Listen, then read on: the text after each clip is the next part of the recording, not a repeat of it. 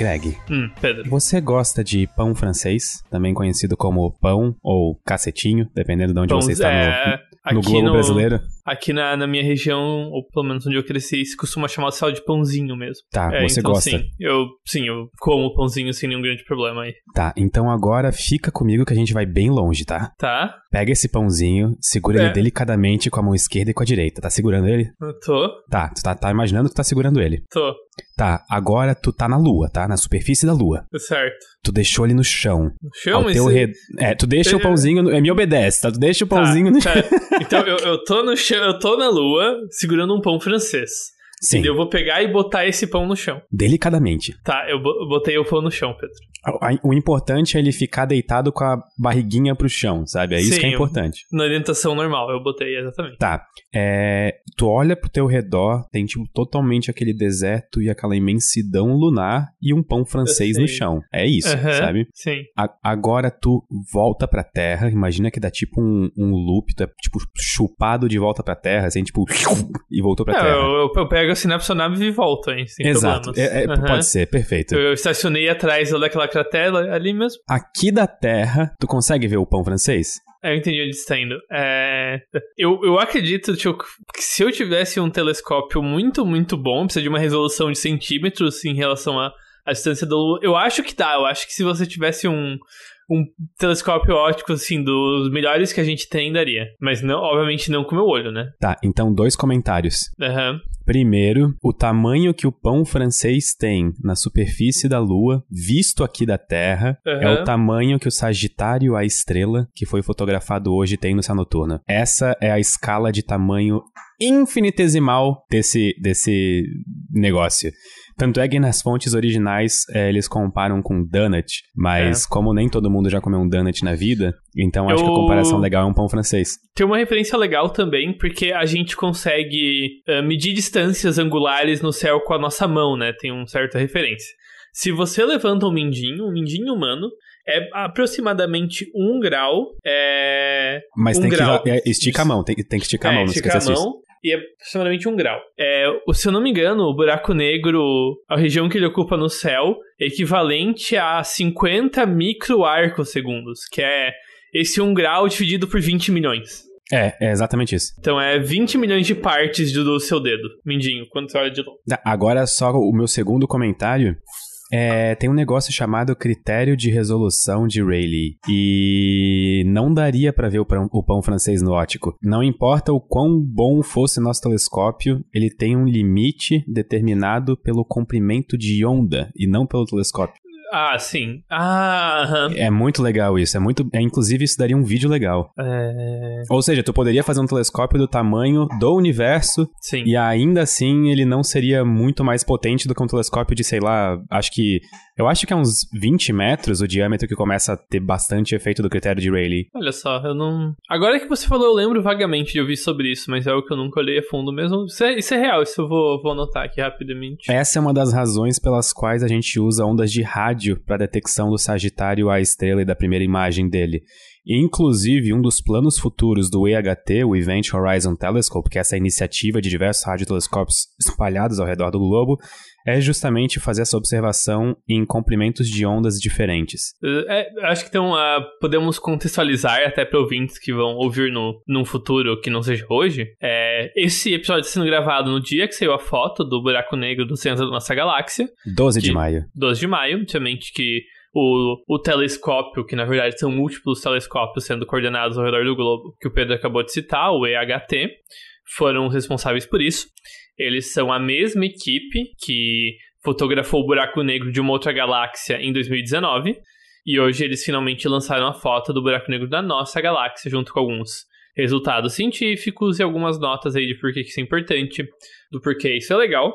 E agora nós do Synapse, acredito que vamos falar sobre isso, pelo que eu entendi a analogia do Pedro.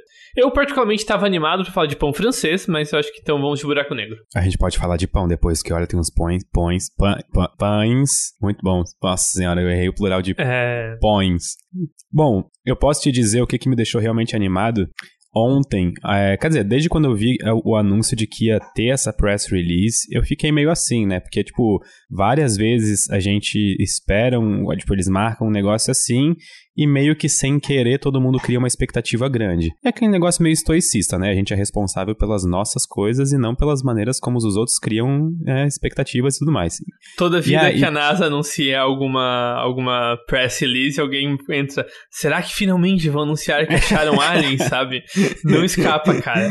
É, mas assim, vida. eu vou confessar que no fundinho eu também gostaria, sabe? Tipo, no fundinho eu também não, penso, tipo, tipo, nossa, tomara que sejam aliens. Tomara que sejam aliens, exatamente. Mas na real você, ah, água no outro polo de Marte, sabe? É, tipo, sempre, que não deixa de ser impressionante, é, ainda assim. É, é muito, exatamente. É, é, é, muito menos legal aliens, do que é. Aliens, né? Uhum. E aí, ontem, a Roberta, a Roberta Duarte, que escreve é, roteiros pro Ciência Todo Dia, que também fez a simulação de buracos negros, ela me mandou uma print no, twi no Twitter, não, no, no Whats, que era é, a, a, bio de alguém importante do Twitter, que se eu não me engano era uma das pesquisadores do, pesquisadoras do EHT, falando é, na bio dela tava tipo assim, ah, atual recordista de melhor foto do Sagitário à estrela.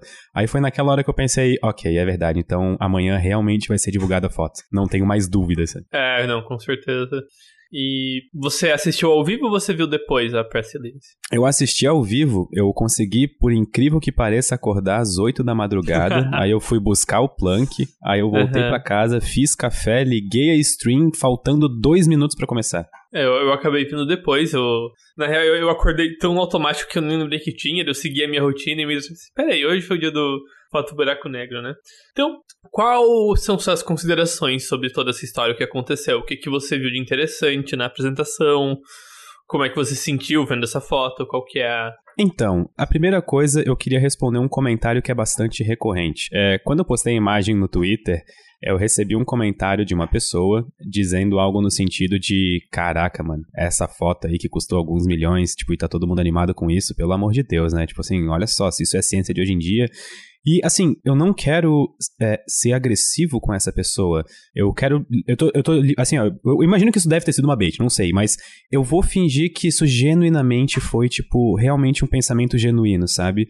E eu, eu quero tentar discutir um pouquinho a importância dessa imagem. É, a gente hoje ainda não sabe se uma galáxia surge ao redor de um buraco negro supermassivo ou se a galáxia surge e por algum motivo um buraco negro supermassivo vai acabar no centro, sabe? É, inclusive, Greg, essa semana eu gravei o vídeo do Universo Cíclico, que foi o roteiro que tu escreveu, e que a gente também não sabe se buracos negros talvez fossem de outras iterações do universo, sabe? Então, Sim, é, seria muito louca. Existem diversos mistérios acerca de buracos negros que tornam toda essa pesquisa mais interessante.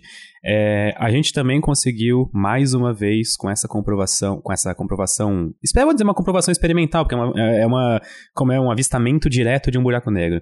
A gente conseguiu mais uma vez comprovar a relatividade geral de Einstein, porque a simulação e as previsões concordaram com como a gente viu, então fantástico. E ao mesmo tempo, buracos negros, ver os buracos negros não é tipo a imagem por si própria a, a, até mesmo a tecnologia por trás de conseguir essa imagem, que ele, a interferometria que é usada, é uma coisa fascinante por si próprio. A gente usa vários radiotelescópios espalhados ao redor da Terra e a Terra inteira funciona daí como uma grandiosa antena milagrosa e ainda assim a gente consegue aquela imagem de um pão francês na superfície da Lua, sabe? E eu acho que talvez isso é bem complementado por uma das frases que eu não exatamente como eles falaram, mas uma das coisas que eles falaram na apresentação, que é eles compararam as fotos que eles tinham com simulações de buracos negros para tentar ver qual, tipo, com simulações com diferentes parâmetros, ah, diferentes intensidades de campo magnético, enfim, diferentes raios, diferentes tudo aí. E o resultado final foi que as simulações certas, elas explicavam a maior parte das propriedades do buraco negro, só que não todas. E que isso era, de certa forma, cientificamente falando, isso é uma boa notícia, né? Quer dizer que, por mais que nós tenhamos é, as teorias que atualmente descrevem buracos negros sejam um tanto satisfatórias, elas não parecem estar completas. Parece justamente. Parece que a gente tem mais o que descobrir sobre buracos negros. E isso vem de um experimento que é relativamente direto, É, que é você pegar e olhar pro buraco negro. Eu aqui com um background de física experimental, eu, eu, eu tenho que dizer que esse tipo de experimento em que você só pega o treco e olha para ele é, é, é, muito difícil de acontecer, é, sabe? Essa imagem está na mesma escala de importância da primeira detecção experimental do bóson de Higgs, por exemplo. É um primeiro momento, uma primeira imagem, uma primeira detecção, que no caso não foi a primeira de um buraco negro, mas sim a primeira da, da Via Láctea, sabe? Que eram é, condições muito mais difíceis Tu sabes qual foi a, a, principal dificuldade? Tipo assim, todo mundo sempre se pergunta, tá, por que que primeiro fotografaram o M87 estrela, que tá, tipo, a milhões de anos-luz aqui, e não do Sagitário a estrela? Tu já chegou a ler sobre isso? É... Sim, eu, eu sei por quê. Você quer que eu explique ou você quer explicar? Vamos explicar juntos, Greg. Tá. Então eu vou fazer uma analogia e daí você dá a resposta certa e me explica, certo, Pedro?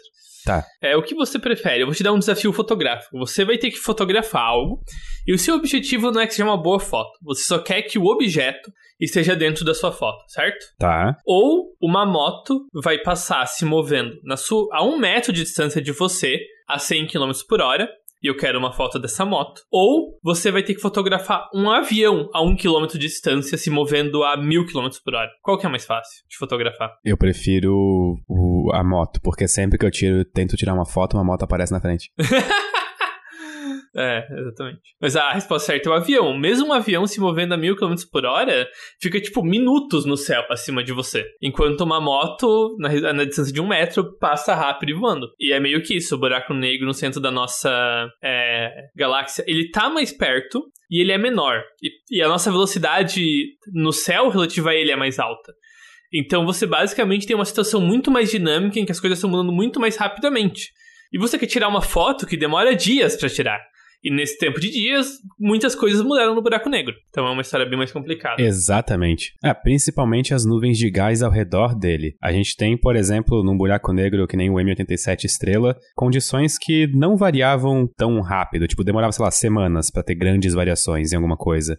No, M, no, no Sagitário, a estrela, que é o buraco negro da Via Láctea, é, de acordo com o press release, a gente tinha situações que mudavam em horas, sabe? De, tipo, por exemplo, nuvens de gás ao redor dele. E olha que ele nem é um buraco negro tão guloso, não, viu? Ele é, tipo, bastante uh, calmo, até. 10 elevado a menos 8 massas solares por ano é o que ele come, mais ou menos.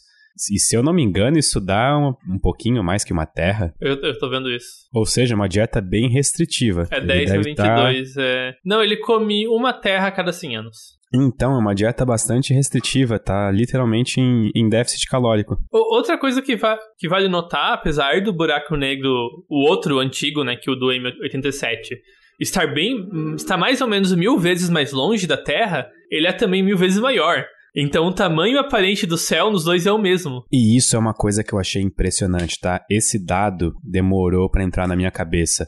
Porque é tipo olhar para um negócio a 50, se não me engano, 53 milhões de anos-luz daqui, acho que é essa a distância, se não me engano, é, tem o mesmo tamanho do que um pão francês na superfície da Lua, sabe? Que tá a 150 milhões de quilômetros daqui. Então é tipo, acho que é 150 milhões, posso estar errado.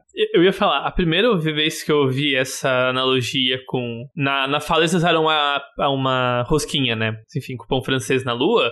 Eu pensei, nossa, que pequeno. Mas eu parei e pensei, nossa, que grande, sabe? É, é, é, é, é tipo, é, é tanto é aquele meme do Chico Buarque, sabe? O sorrindo Sim. e o sério. Porque, uhum. tipo, primeiro tu imagina, nossa, que pequeno pro nosso buraco negro. E depois tu pensa, cacetada, olha só que monstro, tipo, de longe, tá ligado? Tipo. Uh, sim. É, e ainda assim, 4 milhões de massas solares, que é a massa do Sagitário, a estrela, não é pouca coisa. Não, nem um pouco.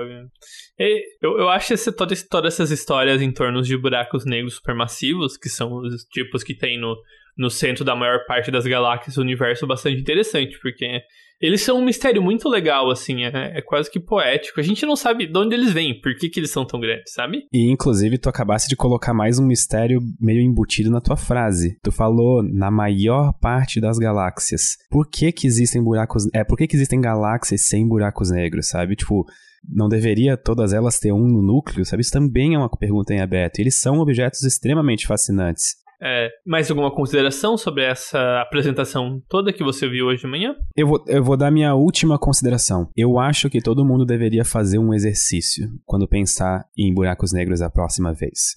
A gente entende grosseiramente como eles funcionam. A gente manja da relatividade por trás, a gente manja da teoria, só que a gente não sabe praticamente nada sobre eles.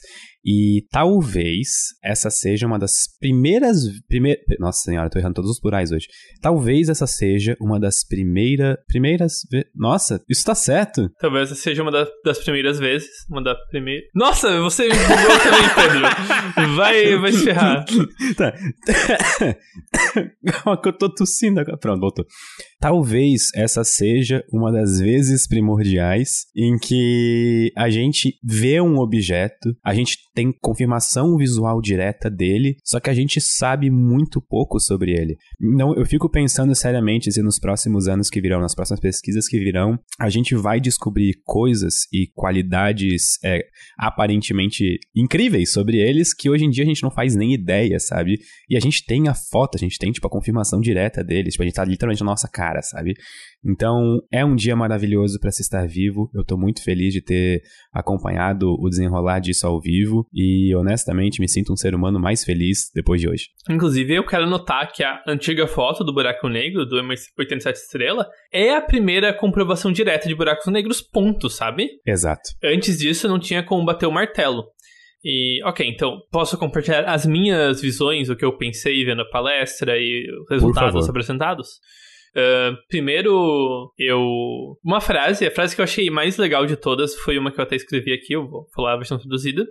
A imagem do M87 Estrela foi extraordinária porque ela era uma novidade. A do Sagitário a Estrela, essa de hoje, é extraordinária porque ela é comum. E um, segundo os pesquisadores, um alívio muito grande foi quando as duas fotos ficaram parecidas. Porque quer dizer que isso, pelo menos, é uma indicação de que, de fato, as estruturas que são esperadas num buraco negro foram observadas. Tipo, a primeira imagem não é por acidente uma foto do meio do espaço e que tinha um anel de plasma por coincidência, sabe? Nossa, sim, totalmente. É, então, isso é. Eu achei essa frase legal e, eu acho que justamente isso é o que vai começar a tirar é, a astronomia observacional de buracos negros, eu vou chamar assim, eu não sei nem de perto se é o nome certo, do, do ramo de novidade acadêmica pro ramo de. Não que não seja ciência de verdade, né? Mas. Uh, ciência que pode ser mais bem estruturada, que vai ter mais trabalho para ser feito. Porque até então, o trabalho para se fazer sobre isso era tirar a foto. Agora, conforme a gente tem todo o equipamento que a gente sabe que consegue tirar fotos de buracos negros, a gente vai começar a tirar mais e mais fotos em condições melhores, como por exemplo, vem mais mensageiros, fazer vídeos da dinâmica do buraco negro. E isso vai abrir toda uma janela de uma nova área de como estudar buracos negros, né? Isso vai criar gente que, ao invés de tentar produzir esses dados, tenta pega esses dados do grupo e analisa e estuda eles de outras formas, né? Que é justamente quando então ciência começa a ser feito para valer na área. Ciência, digamos, nova, entre aspas. E quem sabe até num futuro distante, colocar radiotelescópios nos planetas do sistema solar e fazer o sistema solar atuar como uma antena. E aí a gente vai ter uma foto em 4K. 4K 3D, dirigido pelo... Oscar pelo, de... é, Como é que... Oscar de... É, enfim... O James Cameron, lembrei o nome dele. É isso. Ele, ele é bom em coisa 3D, né? Enfim. é. É, tá, depois eu, depois eu falo, na real. uh, a outra, outras notas que eu tenho aqui é. Isso que eu falei de que as nossas simulações de buracos negros todas são mais. Todos os buracos negros simulados são um pouco mais ativos do que eles parecem ser. Ou quer dizer que os buracos negros são um pouco mais estáveis do que a gente pensa, talvez curiosidade legal. É que campos magnéticos parecem relevantes, eu não sabia disso, eu não sabia qual que seria a escala, mas é, parece pela foto, pela conclusão da comparação entre simulações e fotos, parâmetros magnéticos foram relevantes. E é, a minha nota final é que o relatividade geral é muito legal, porque buracos negros são algo que são paradoxalmente muito simples, sabe? Porque não tem nenhuma firula quântica muito louca uh, né, na escala astronômica, né? Se quiser meter o Hawkins no meio, ok. Mas não acho que não é necessário nesse ponto. Mesmo metendo o Hawkins, é, sabe? Tipo, então, ainda assim. É, é, relativamente muito direto o que acontece com ele. É uma bola de escuridão, tem muita matéria dentro, sabe? É até aí que a gente entende, até aí que vai. E o principal parâmetro de comparação é só o raio dele. Se o raio tá próximo, quer dizer que a nossa teoria tá boa. Então, muito legal toda essa história aí. Greg, se a gente pudesse apontar esse telescópio para um pão francês na superfície da Lua que emite ondas de rádio, como será que ficaria a imagem? É só um pensamento alto de chuveiro. Eu tô refletindo aqui, eu realmente. Eu não sei se a gente teria resolução, porque é muito, muito pequena escala absoluta, mas enfim. Um pão francês emite muito poucas ondas de rádio. É, mas ele emite. Uhum, emite, emite, com certeza. Então, será que essa pouca emissão. Não, ela não vai ser mais alta do que o Sagitário Estrela. Pô, o Sagitário Estrela foi detectado com antena de, é. de telefone na década de. É verdade. É. é que eles vão usando vários comprimentos de onda de rádio para cada comprimento consegue ver um tipo de resolução específica, né? Então você justamente consegue excluir as coisas que estão fora do tamanho que você quer. É verdade. E como é só, só olhando só pra um pedaço do céu, né? Você ignora o resto. É porque a foto que a gente tá vendo é um zoom da foto, né? A foto real é gigantesca, assim. É um monte de coisa vazia com um ponto brilhante no meio. Esse da zoom e o buraco negro tá lá. Concordo. Mais alguma questão sobre buracos negros, Pedro? Não, tudo certo. Ou alguma sugestão de próximo tema? Ou... Então, eu queria só fazer uma, uma nota rápida de algo que aconteceu hoje e eu achei muito curioso. Hoje eu tava treinando na academia. E por algum tempo eu tô lidando com um problema que é. Eu começo a fazer as repetições e sempre na décima segunda eu morro. Não importa quanto peso eu tenha, não importa o que eu esteja fazendo. E aí eu ouvi uma frase de um amigo meu que era a seguinte: músculo não sabe contar. E aí eu pensei, cara, sabe que isso é verdade? Isso faz sentido? Aí hoje eu falei pro meu treinador na academia, Gabriel, ó, durante o treino inteiro, não conta em voz alta. Fica em silêncio. Tipo assim, e eu também não vou contar. E aí eu tinha que fazer um grande esforço para não contar mentalmente, porque aquilo tava tão, tipo, dentro da minha cabeça já. Só que, cara, foi incrível. Eu consegui, tipo assim, fazer 15 repetições, 18 repetições às vezes. Então foi realmente uma mudança de vida. Eu nunca mais vou contar. Eu sou contra contar água. Né? é, Pedro, Pedro tenta cancelar números. Tá direto no sinapse aí. Ele é contra a ideia de você fazer com números aí. Mas eu vou ser sincero que eu achei fascinante essa componente. Eu vou falar neural, mas é mais tipo psicológica, sabe? É, é de, dos nossos músculos, sabe? Porque se tu for parar pra pensar, faz sentido. Tipo, a gente aprende a controlar os nossos grupos musculares desde que a gente é bebê. Isso faz a gente andar, por exemplo. Então, claramente, a interface cérebro-músculo é muito importante para, tipo, isso acontecer da maneira certa. Isso é tão importante a ponto de o meu cérebro conseguir fazer eu achar que meu músculo acabou, morreu. Não vou mais fazer nenhuma repetição depois dessa daqui, tá ligado? E eu achei isso fascinante, cara. Eu simplesmente tô de cara. Eu, eu, eu tô, tipo, impressionado que isso funcionou. É uma coisa tão simples, tão, tipo, tão, tão, tão mundana, sabe? Tão, tipo. Não tem nenhuma mágica nisso. E funcionou. É, Pedro. Pedro ficando. É, não, mas eu, eu é, acho engraçado isso, porque. Não sei explicar, é só. É, o nome humanos disso são estranhos. É... Essa que é Sim. real. Autossabotagem. Autossabotagem, talvez. Então, fica uma dica aos ouvintes: procurem lugares na vida em que vocês estão se autossabotando, porque às vezes a gente nem percebe. É, uma história convolucionada pra. Ok, questão de autossabotagem. Deixa eu pensar se tem algo similar pra ou algum comentário. Eu não, realmente, Pedro, sua história é bem única aí. Obrigado. É, para não ficar contando no meio da, da, das repetições das séries, eu ficava falando pro Gabriel curiosidades aleatórias sobre o espaço. Aí eu me lembrei de uma da lua de Urano, se eu não me engano, que gira no sentido contrário a todos os outros objetos do sistema solar e que por isso a gente acha que ela é um corpo que foi é, é, introduzido ao sistema solar depois da sua formação, como se fosse um planeta órfão capturado. Não, qual que é o nome? Nome. Eu sei, eu sabia o nome dessa lua até pouco tempo atrás. Não é, é, é Tritão, não, é? Não é, não é Tritão. É a lua que é a lua em que há no, no The Expanse é a lua que acham o, o bagulho lá. Ah, o plot hook. É. Não é Sirius, é. Não, não é Sirius. É com F, eu acho. F. Calma aí, eu vou. Eu entrei no The Expanse Wiki aqui, deve ser a primeira coisa. Phoebe, eu acho, não. Ah. É, não sei se é. Nossa, inclusive eu entrei na página da Wikipédia de Urano e eu tô impressionado com o tanto de luas que esse, que esse país, eu ia falar, que esse planeta tem. Ok, eu não, eu não sei. Enfim, existe uma lua que tá andando no sentido contrário aí. A lua diferentona. Vai, Greg, me joga uma curiosidade, cara. Explode minha mente. Eu quero, vai, pra, pra mim e pros ouvintes, alguma coisa que vai, vai me fazer ficar pensativo aqui. É, eu acho que eu já, já te contei sobre. Eu, eu, Recentemente eu comecei a ler um livro. Eu, eu gosto, eu tô gostando muito de ler não ficção, né? Ler sobre histórias reais.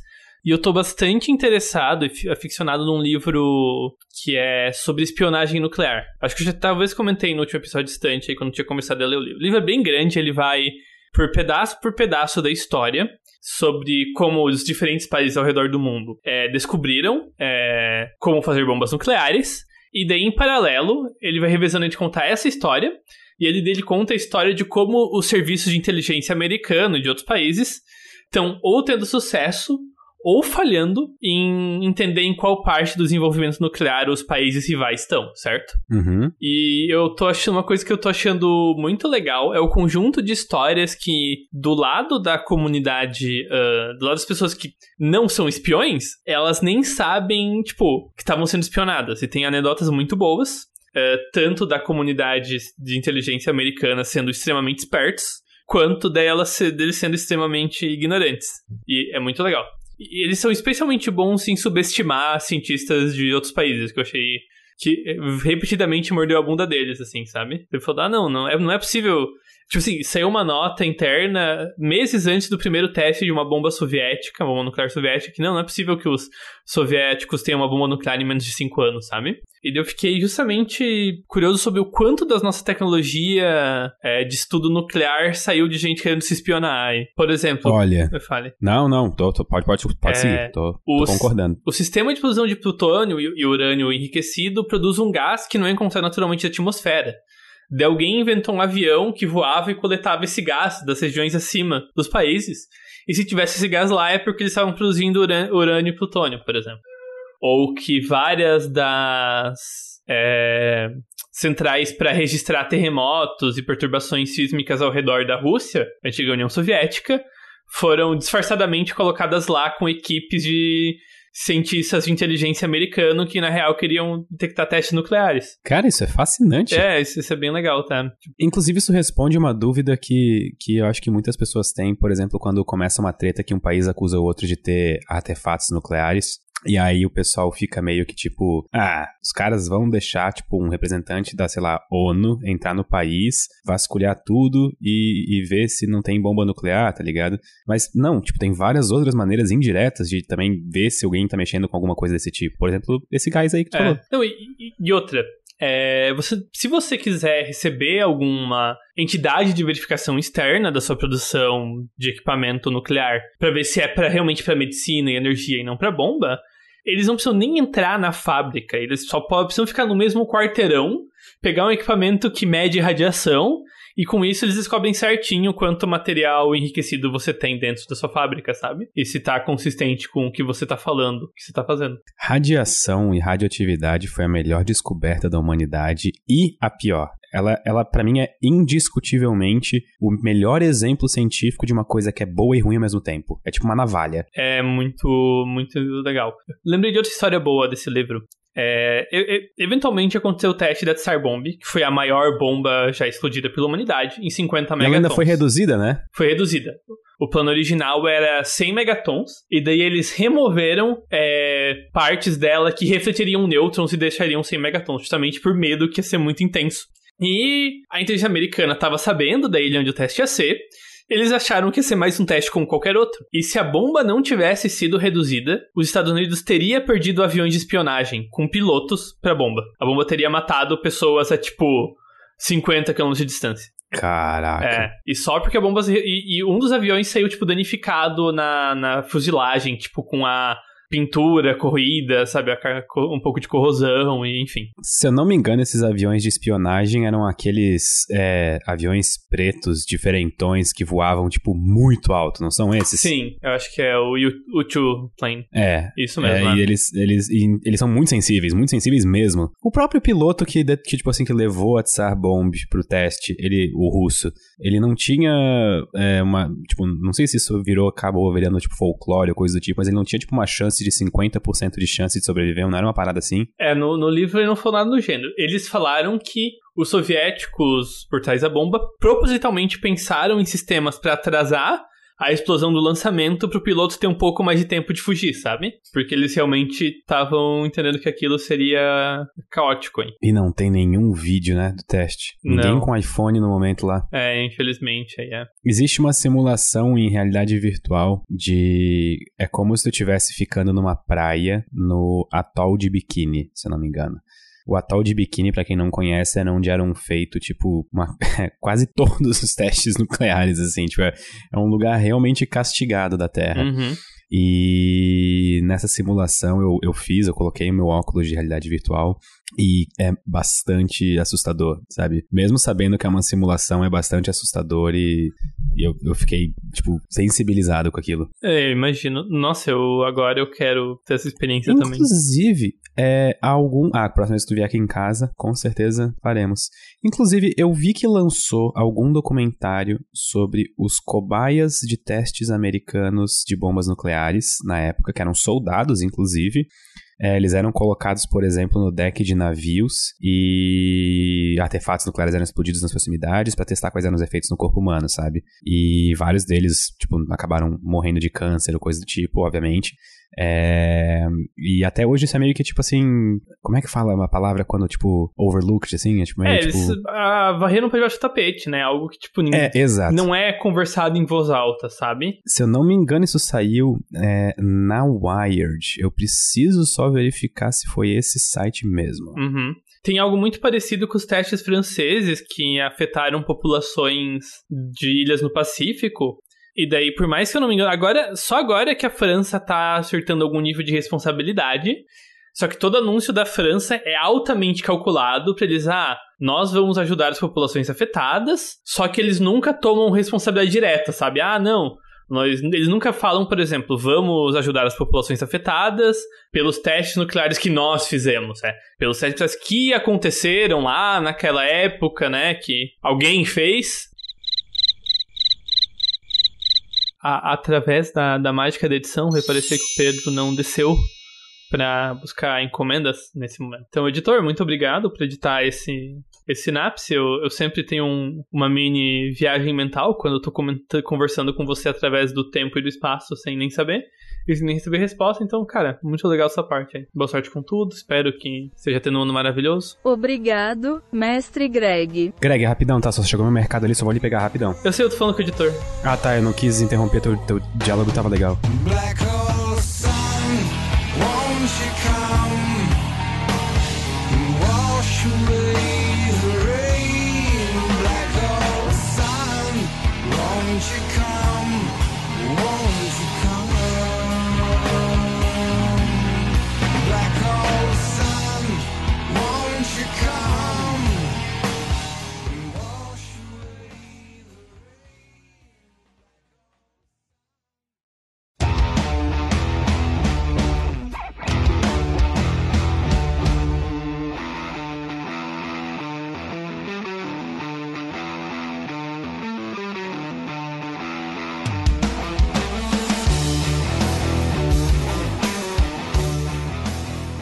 então a dica cultural do meio do episódio é o documentário disponível no YouTube, pelo que eu vi, né?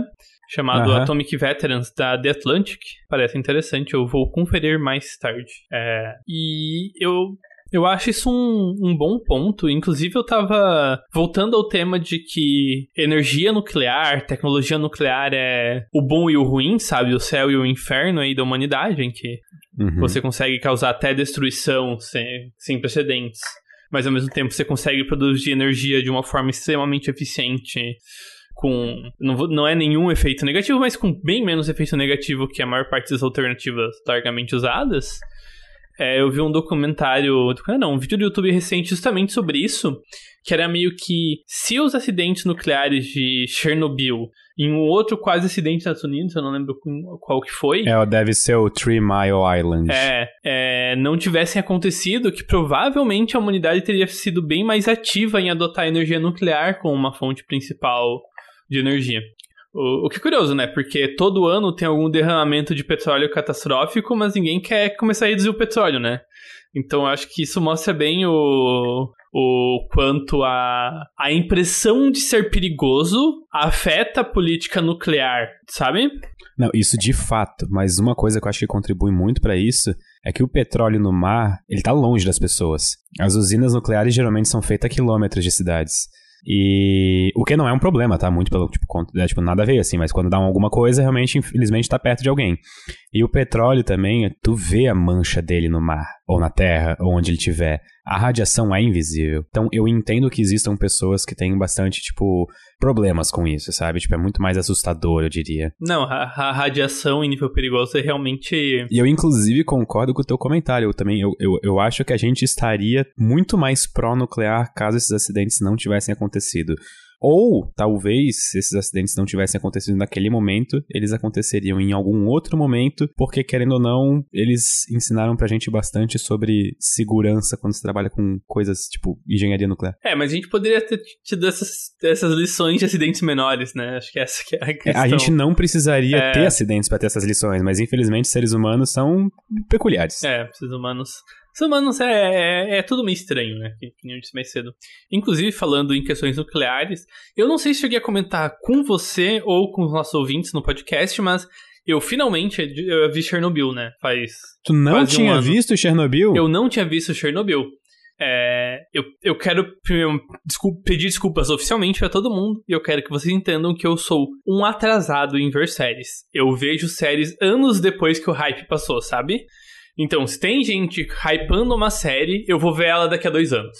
É, achei muito bom, muito bem filmado. Eu gostei muito como do ponto de vista de história e, e mídia visual. Meu Deus do céu, estou encantado. E eu, eu gostei muito desse, do jeito que, do ritmo que eles levaram a plot. Eu achei o pace muito bom.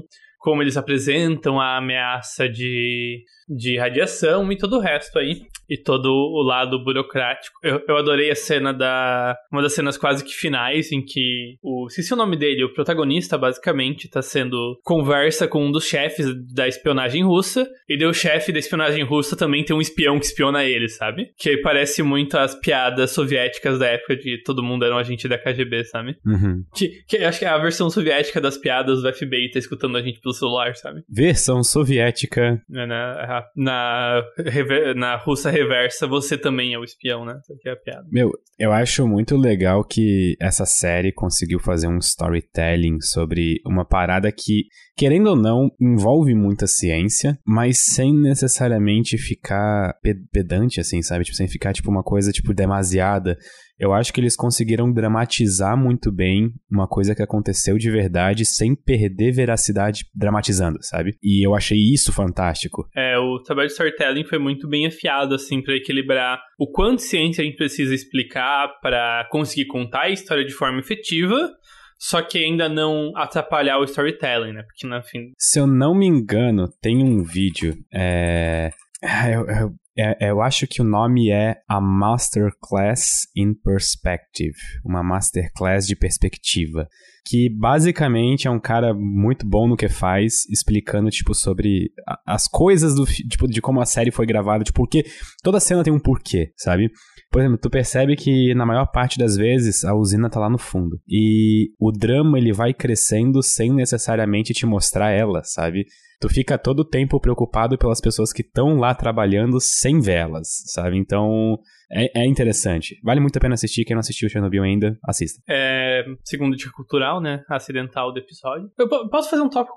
Posso falar de algo completamente aleatório que eu reassisti recentemente? Pode, claro. E é levemente nuclear. Você já assistiu o último Mad Max, o Furry Road? Ah, é aquele que eles estão no deserto com filtro sépia, teal and orange. Uh -huh. ah, sim. Eu assisti, eu também. Fica dica cultural. É realmente um filme extraordinariamente bom. Eu reassisti é aquele filme. Eu lembro que eu vi ele no cinema e eu fiquei, nossa, esse filme é muito bom, muito bom mesmo. E eu tinha esquecido, sabe, o quão bom esse filme era, e eu só fiquei feliz de ver de novo. Então, fica Eu descobri aí. que esse filme não é para mim, não, cara. É, eu assisti ele e eu fiquei meio que com a impressão de que todo mundo é maluco. Só que é, aí... acho que essa é a impressão correta. Ah, tá. Então, aí eu pensei, talvez isso tenha ido, tipo, um pouco pra distopia demais, tá ligado? Mas nada contra, o filme é excelentemente, é, é, tipo, filmado e dirigido, e a trilha sonora dele é muito boa, inclusive. Sim, não é. Enfim, tá, tá aí a recomendação. É, é isso então, foi o Sinapse do Dia, Pedro. Muito obrigado. Muito obrigado e até a próxima.